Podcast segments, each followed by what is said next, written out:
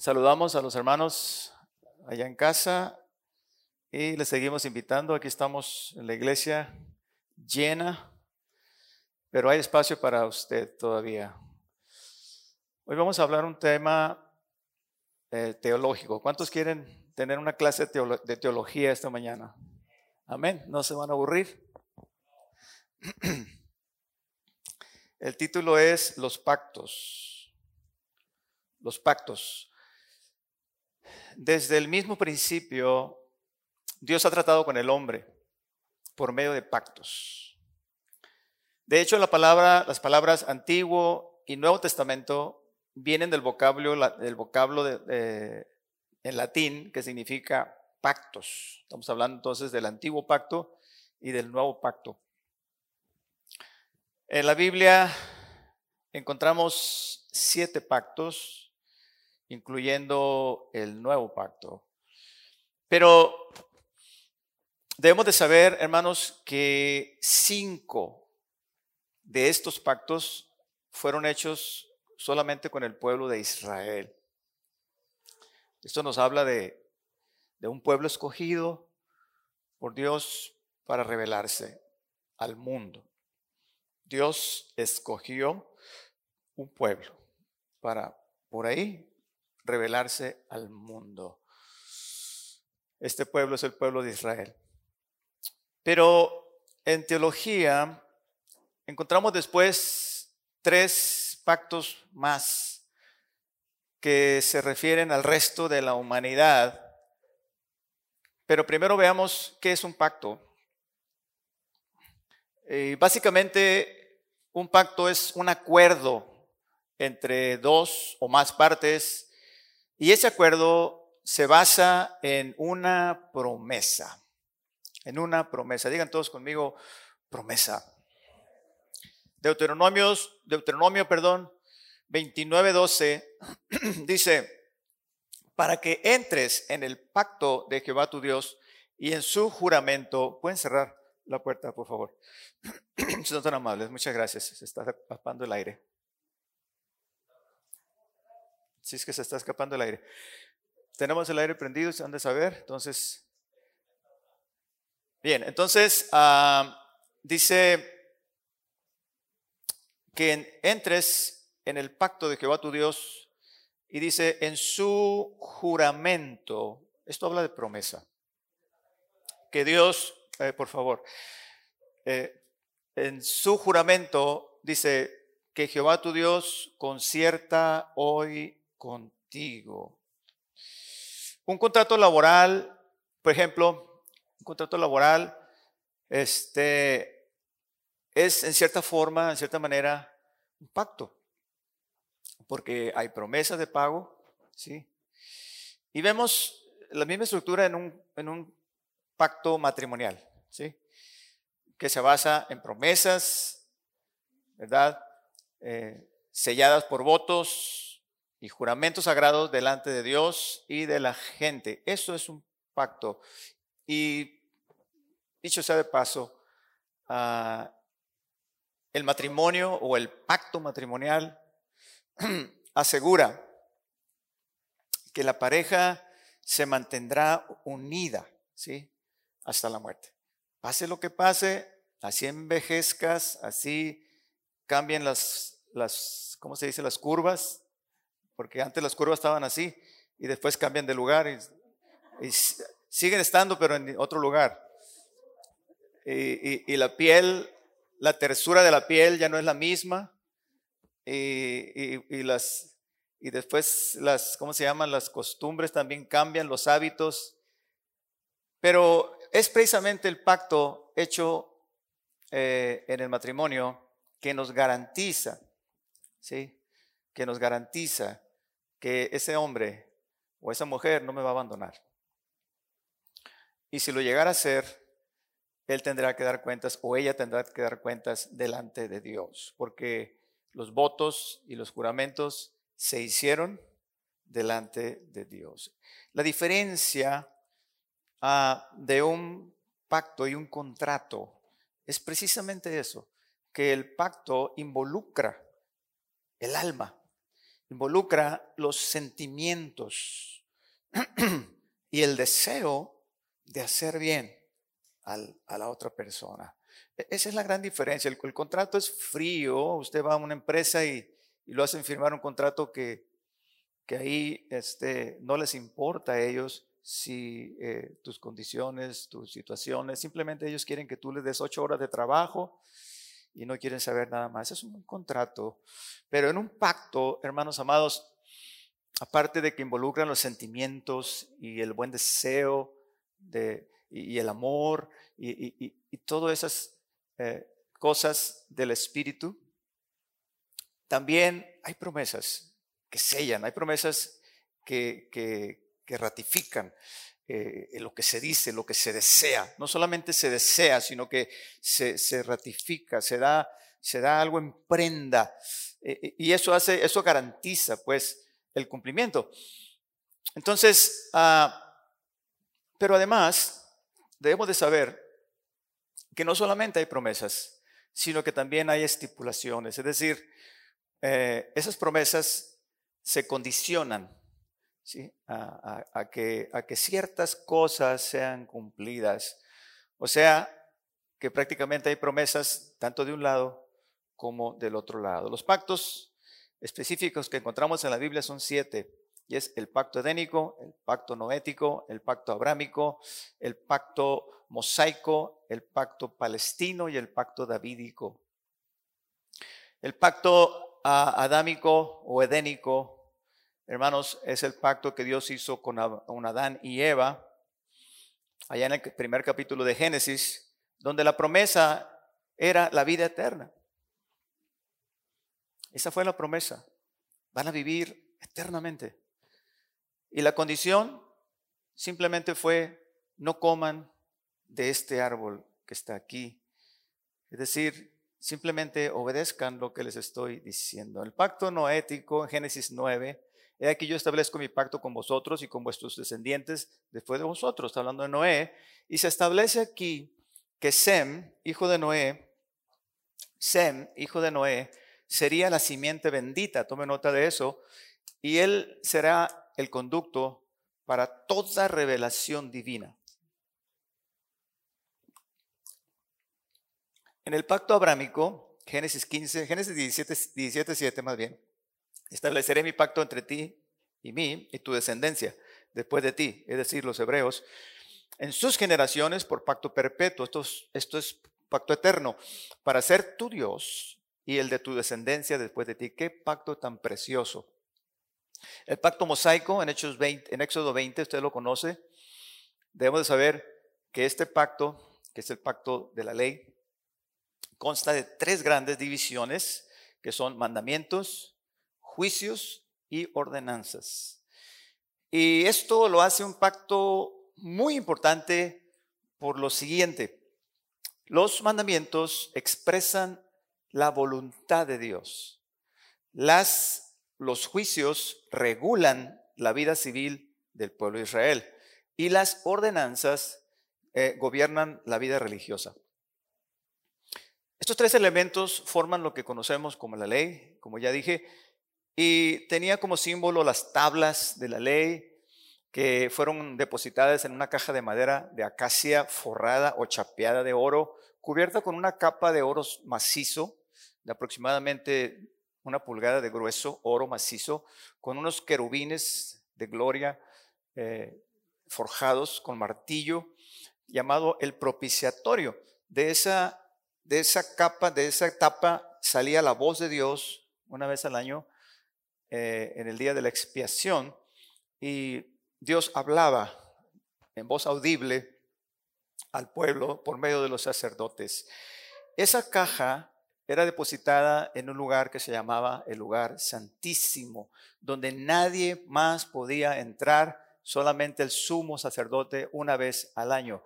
Pero sepan ustedes que cuando Cristo murió, dice la palabra de Dios que el velo que separaba el lugar santo del lugar santísimo se rasgó de arriba hacia abajo y quedó abierta el acceso al lugar santísimo, queriendo decir que por medio de la sangre de Cristo, usted y yo no necesitamos ningún intermediario, porque Cristo es el único, el único intercesor entre Dios y los hombres. Y en Él podemos entrar a la misma presencia de Dios. Aleluya. En Él, hermanos amados, tenemos acceso al lugar santísimo. El pacto palestino, allá en Deuteronomio capítulo 30, en el verso 3 dice, entonces Jehová hará volver a tus cautivos y tendrá misericordia de ti y volverá a recogerte entre todos los pueblos de donde hubieras, a donde te hubieras esparcido Jehová tu Dios. ¿Cuántos saben que esto ya se cumplió? Todos los judíos esparcidos por el mundo están regresando a su tierra. En, versículo, en el capítulo 15 de Génesis, en el versículo 8, dice así, en aquel día hizo Jehová un pacto con Abraham diciendo, a tu descendencia daré esta tierra, desde el río de Egipto hasta el río grande, el río Éufrates. Y en Éxodo capítulo 6, en el verso 4 dice, también establecí mi pacto con ellos de darles la tierra de Canaán. Si los árabes leen esto, se acabarían muchísimos problemas. Este pacto se refiere a la tierra prometida, pero aquí es importante que veamos hermanos, que todavía no sea la tierra prometida, eh, todavía Israel no la ha tomado por, completo. Si ustedes geográficamente se ubican desde el Éufrates hasta el Gran Río, no está la tierra todavía ocupada en su totalidad. Esto se cumplirá en el futuro. Y por último, también el, en séptimo lugar, el, el sexto lugar, el pacto de David, segunda de Samuel capítulo 7, en el verso 12, dice Dios hablando a David, cuando tus días sean cumplidos y duermas con tus padres, dice, yo levantaré después de ti a uno de tu linaje, el cual procederá de tus entrañas y afirmaré su reino. Dice versículo 13, él edificará casa a mi nombre y yo afirmaré para siempre el trono de su reino. Por último, el nuevo pacto, Hebreos 8:10, por lo cual dice, este es el pacto que haré con quién? Con la casa de Israel. Como vemos, este pacto fue hecho con quién? Parece que no les cae el 20. ¿Con quién fue hecho el nuevo pacto?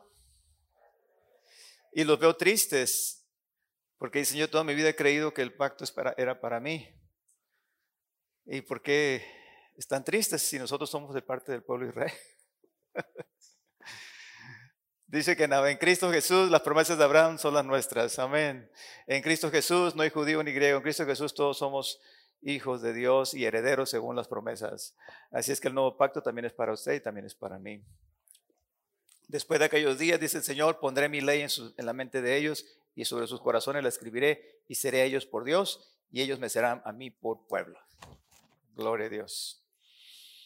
Ahora veamos la importancia.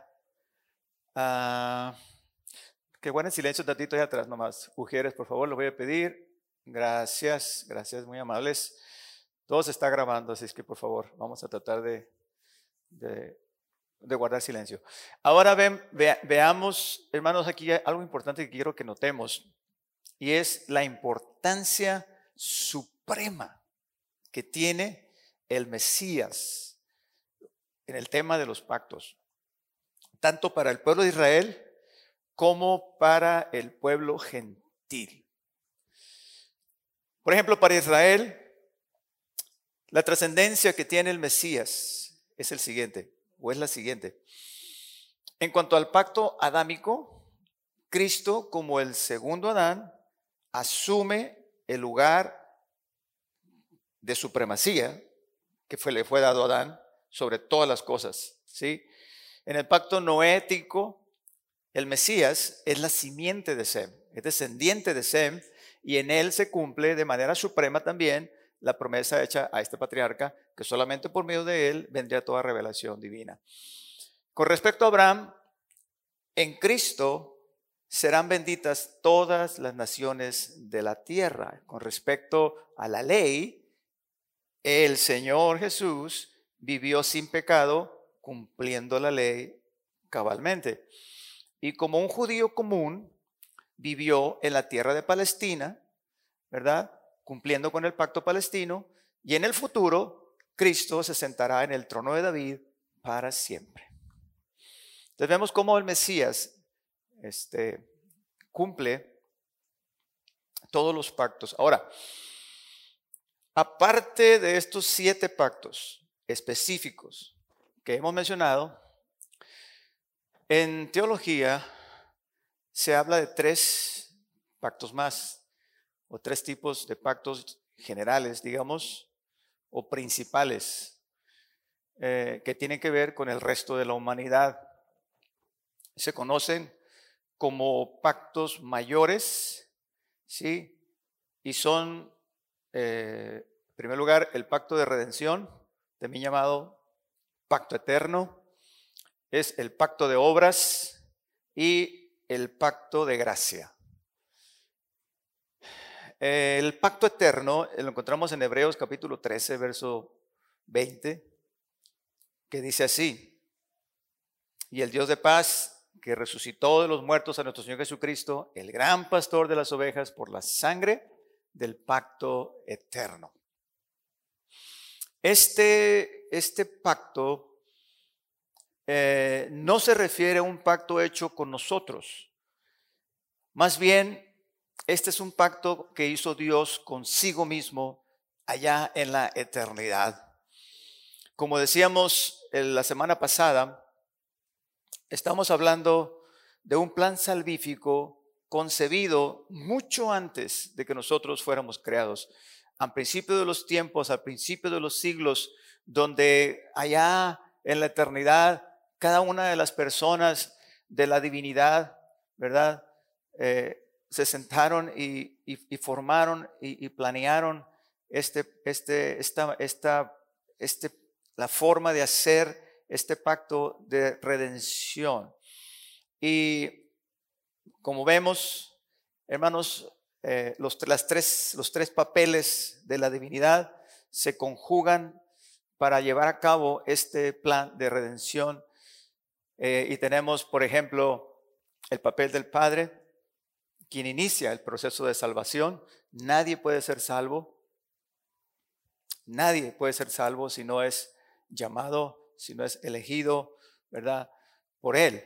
Romanos 8, 29 dice, porque a los que antes conoció, también los predestinó para que fuesen hechos conforme a la imagen de su Hijo, para que Él sea el primogénito entre muchos hermanos. Los que antes conoció, ¿cuándo es ese antes? Eso es antes de que las cosas fueran creadas. Antes de que el mundo fuese hecho, Dios te vio, Dios te conoció, Dios ya te tenía en su mente y en su corazón y dijo, este, esta persona va a nacer en el siglo XXI, en el siglo XXII, en la ciudad de Culiacán, se va a llamar, va a ser hijo de los hijos de los señores fulano de tal, va a ser padre y se va a congregar en agua viva.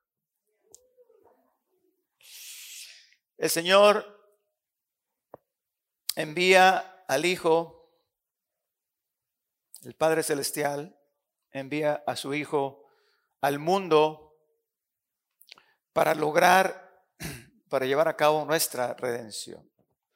Y después de que el Hijo haya logrado la, redención, eh, ¿cómo me convierto yo en un cristiano? ¿Cómo me convierto yo en una persona salva? ¿Cómo me convierto en una persona redimida? Pues a través del Espíritu Santo. Lo que hablábamos el domingo pasado, es el Espíritu Santo, el ministerio del Espíritu Santo, quien eh, me regenera, me vivifica, crea fe en mí, me trae a los pies de Cristo, me lleva a una iglesia, siento su presencia, sucede algo en mí maravilloso que me transforma y me hace ver un nuevo mundo que antes no miraba. En ese momento soy salvo, en ese momento, hermanos amados, uh, soy una nueva criatura y de ahí en adelante comienza un proceso de regeneración, un proceso de santificación, un proceso de preparación para el encuentro con mi rey, que es, hermanos, el fin de los tiempos donde todos, ¿verdad? Estaremos ya juntos, cara a cara con Él, viviendo por siempre en paz y en armonía, donde enjugará Dios toda lágrima de los ojos de ellos. Ya no habrá más llanto, ni dolor, ni clamor, porque las primeras cosas pasaron. ¿Cuántos quieren estar ahí? Este es el pacto eterno de redención formado antes de los siglos, antes de que el mundo fuera, fuera creado. Por eso dice Pedro, el que nos conoció en la presencia de Dios, fuimos concebidos. Ah, el pacto de obras se refiere a la situación eh, original de Adán y de Eva. Cuando fueron creados, Dios los pone en el huerto y les promete la vida eterna y el árbol de la vida la simboliza. Al mismo tiempo viene la condición, usted sabe, no deben comer del árbol prohibido, del árbol de la ciencia, del árbol del conocimiento. Ellos eran inocentes, ellos eran, eran, eran, eran puros y también, hermanos, eran muy felices. Yo estaba pensando en esta mañana en, en, en, en esa situación y digo yo, ahorita yo estoy pensando qué me voy a poner para alistarme, para irme al servicio. Ya estoy mortificado. ¿Cuántos saben lo que estoy diciendo? Todos ustedes se mortifican en la mañana, ¿qué me voy a poner? Ya, ¿qué Luego, el lunes me tengo que levantar para ir a trabajar, ¿sí? Entonces, todo es batalla, ¿sí? Toda esta vida es molestia y trabajo. Cuando Adán vivía y Eva vivían en el paraíso, no se preocupaban de que se iban a vestir, no se preocupaban que iban a comer, no se preocupaban que iban a, tenían que trabajar, nada. Todo lo tenían. ¿Sí? Y, y hermanos, bueno, eso se acabó. Y el destino de todos nosotros cambió gracias a ellos. Pero también gracias a un hombre tenemos esperanza. Amén. El segundo Adán, el que no falló, el que fue obediente hasta la muerte y muerte de cruz, gracias a Él tenemos esperanza de volver al estado primigenio, de volver al estado, al estado eh, primero de todas las cosas, donde ya no habrá más llanto, donde habrá más trabajo, más molestia, más eh, eh, gloria es el nombre de Dios. Entonces, hermanos, ah, como sabemos, Adán y Eva fracasaron, como dije, miserablemente y nos, ah, sumieron a todos en la ruina. Y ese es el mundo en que vivimos. Por eso se muere la gente, por eso suceden cosas eh, tristes. Ayer, no sé si usted supo, ayer me enteré yo, pero pasó el viernes, la tragedia que sucedió en Jerusalén, donde más de 44 este, rabinos ortodoxos, judíos ortodoxos, eh, murieron en una estampida, en una celebración anual que ellos tienen, donde miles se reúnen. Lo que pasa es que tenía capacidad para 10 mil y fueron como 100 mil. Entonces, al querer subir al, cerro, uno se cayó, empezaron a, se empezaban a, iban, iban como cerillitos, iban pegaditos hombro con hombro, miles por unos pasillos angostos como este templo y, esa multitud este, se empezó a caer y se empezaron a, pisar unos a otros y, murieron. Y hubo más de 300 heridos y cuarenta y tantos murieron. Y, vemos cómo suceden cosas en el mundo y vemos, ah, como decía mi esposa, o sea, no, no, siempre vamos a tener las cosas a como deseáramos, porque vivimos en un mundo caído, vivimos en un mundo arruinado. Por eso San Pablo dice claramente que nuestra esperanza no debe estar en este mundo. Si tuviéramos la esperanza, hermanos, aquí. Por eso dice, no quiero que se entristezcan como aquellos que no tienen esperanza. Dice, no quiero que vivan como aquellos que solamente piensan que este mundo es, es, es la eternidad, es el cielo. No, hay algo extremadamente diferente y mayor a lo que vivimos hoy. Pero quiero hacer una aclaración en, hablando de los pactos, porque estamos hablando de pacto de obras y pensamos que este pacto no tiene nada de gracia, pero tengamos en cuenta que Dios, el Creador, hermanos, eh, cualquier cosa que Él haga con las criaturas ya es un acto de gracia. Dios no está obligado con nosotros. Dios nos hubiera dejado eh, muertos ahí con Adán. Eh, simplemente ah, borra, resetea y, y se forma otro mundo y usted y yo no nacemos. Pero gracias a Dios, hermanos, que Dios no es así. Él hizo un pacto consigo mismo y dijo, yo voy a redimir la raza humana. Esto es maravilloso. No sé si usted lo alcanza a concebir, pero el hecho de que Dios nos ofrezca o nos prometa la vida eterna después de haber fracasado ya es un acto de gracia. Así que el pacto de obras también se funda en la gracia. Sin embargo, son diferentes. En el pacto de gracia, Dios nos da, como dije, una oportunidad para ser redimidos y lo hace en base a la promesa de Génesis 3.15, ¿sí? que vendría un Salvador. Este es el Mesías. Ahora bien, lo que ignoramos o al menos no le ponemos mucha atención es que Cristo cumplió también el pacto de obras. Fíjese, no solo venció la tentación en aquel monte, sino en toda su vida subsecuente. No solamente venció a Satanás en el monte de la tentación, sino toda su vida fue una vida de victoria. Nuestro bendito Salvador, a lo largo de toda su vida, estuvo expuesto a la tentación, como usted y como yo. 33 años tenía nuestro Señor cuando entregó su vida. Permítame.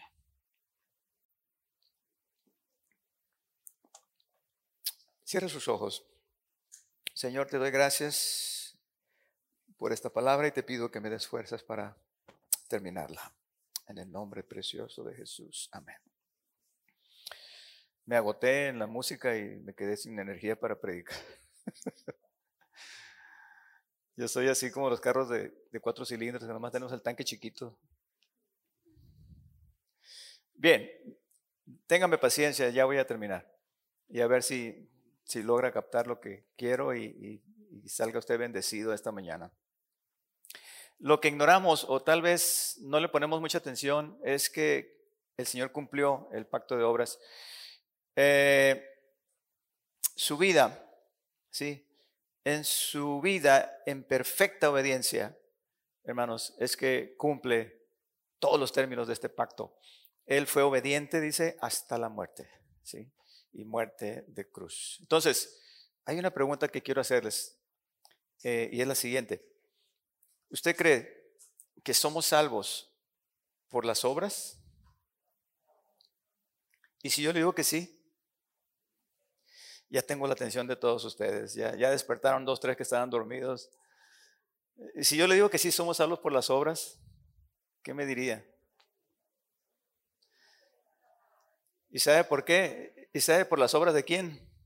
Las obras de Cristo. Cristo cumplió todo el pacto de obras, todos los requerimientos del pacto de obras los cumplió el Señor en su vida. Por eso la Biblia que somos salvos por su vida. No solamente somos salvos por su muerte. Bendito sea el Señor. Alguien dele gloria, hermanos, en esta mañana. Por ende, el pacto de gracia no anula el pacto de obras. Por el contrario, lo cumple en Cristo Jesús nuestro Señor. Entonces, es muy importante esto porque es muy común que pensemos cuando hablamos de la gracia, que las obras no son importantes.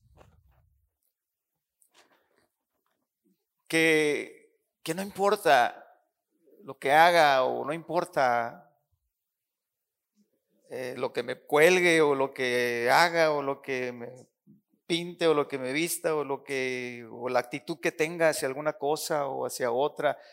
No importa si lo hago así si lo no sí importa. Y le voy a decir por qué. Porque Dios toma en cuenta todo, todo, lo, todas nuestras obras. Dios toma en cuenta en la, en la, todo lo que hacemos. Dios ve el corazón, cómo lo hacemos. Ok, si estoy equivocado en algo, pero mi corazón es recto delante de Dios, eso Dios lo toma en cuenta. En cambio, si hay rebeldía y hay orgullo en mi corazón y tengo toda la razón, Dios estoy reprobado delante de Dios. Tengo razón en no hacer aquello, tengo razón en, en, están equivocados, no lo hago, está bien, pero hay orgullo en mi corazón, ¿sí? Pero esta persona que humildemente lo hace con todo su corazón, con toda sinceridad, y, se pone su velito, Dios la bendiga, lo hace con todo su corazón, para que me entiendan, me estoy explicando. Pero cuando hay arrogancia en nuestro corazón, cuando hay orgullo en nuestro corazón, y, no es que yo, yo soy libre, y no, yo soy en Cristo y ahora hago esto, yo esto y todo, y, dejo de hacer cosas que pudiera hacer, o dejo de, sacrificarme, o dejo de, ofrecer a Dios un sacrificio vivo, o dejo de, hacer obras de justicia, o dejo de, hacer cosas, no porque vivo en la gracia, no porque ya Cristo lo hizo todo por mí, hermano, no es así. Eh, las bendiciones y las maldiciones tienen que ver con las obras. Una persona que falta la ley de Dios, por ejemplo, en, mi corta vida, no les voy a decir nombres ni apellidos, pero yo he visto personas que, por ejemplo, tienen el problema de la avaricia y, y cometen el pecado de, de prestar con intereses como de usura. Y, son usureros, como las casas de empeño y cosas de esas, que eso está prohibido en la palabra de Dios, y no, no des tu dinero usura. Yo he visto cómo las maldiciones generacionales han venido sobre sus hijos y, cosas, cosas terribles. Y, uno puede mirar ¿sí? como la maldición de la avaricia. Por eso les digo, todo cuenta. Todo lo que hagas, para bien o para mal, cuenta. Porque Dios, es un pacto, Dios, hizo un pacto de obras, Dios hizo un pacto con Abraham y los pactos de Dios son eternos. Y, siempre y cuando, hermanos, vivamos en obediencia a la palabra de Dios, nos va a ir bien. Nos va a ir bien y vamos a ser bendecidos siempre y cuando cumplamos con la palabra de Dios. Ahora, hay requerimientos que son imposibles de cumplir. Ok, está la gracia. Pero hay cosas que sí podemos cumplir. Estoy presionado por el tiempo, pero podría decirle muchas cosas en cuanto a este, en cuanto a este aspecto. El otro día fui a Telcel y tuve que esperar ahí horas y horas mientras los empleados, como tres, al menos conté tres empleados yo, y me acerqué a ellos y les dije, oye muchacho, ¿qué no estás, no estás trabajando? No tienes, porque estaban chateando. Eso se llama injusticia. Cuando das kilos de 800 gramos es injusticia. Y son cosas tan pequeñas, pero están aquí en la Biblia. Que, cuando robas tiempo en tu trabajo, por ejemplo, que, en lugar de trabajar estás durmiendo o estás echando mentiras, todo, amados hermanos, todo cuenta. Esto se llama vivir en justicia. Y, y, todo esto tiene que ver porque Dios es un Dios de pactos. Dios hizo promesas. Si tú obedeces, te va a ir bien. Si tú desobedeces, te va a ir mal. Y eso no tiene nada que ver con la salvación, pero tiene que ver con la vida. ¿Cuántos me están entendiendo? Finalmente, a veces la gente piensa que en el Antiguo Testamento se eh, tiene que ver con la justicia y con la ira de Dios y que el Nuevo Testamento es pura gracia y amor. Pero amados, si nos fijamos, la ira y la justicia de Dios se encuentran en su plenitud en el Nuevo Testamento. ¿En qué, lugar? En el monte Calvario, donde se clavó una cruz y se colgó un hombre. Allí, allí, la ira de Dios se derrama, ¿verdad? Sobre Cristo, el ungido. La justicia de Dios se satisface plena y completamente. Hermanos amados, y sin embargo, este acto también es el ejemplo más grande, más claro de gracia la justicia y la ira de Dios por un lado, pero también la gracia de Dios dando a su Hijo. ¿Por qué? Porque era recibida esta ira de Dios por otra persona y no por nosotros. ¿Sí? Es recibida por un sustituto que se somete a todos los términos de los pactos y los cumple con todas sus obligaciones y toda la ira de Dios y la justicia de Dios y los requerimientos de la ley son caídos sobre él. Dice, cargó en él el pecado de todos nosotros. Eso es gracia y justicia a la vez. Justicia para Él, gracia para nosotros. Bendito sea su nombre. Así que hermanos, el pacto de gracia y el pacto de obras van de la mano. juntos cumplen el pacto de redención para toda la humanidad. Quiero que suban los músicos, por favor. Y quiero terminar poniéndose de pie, por favor, hermanos amados. Vamos a cantar ese canto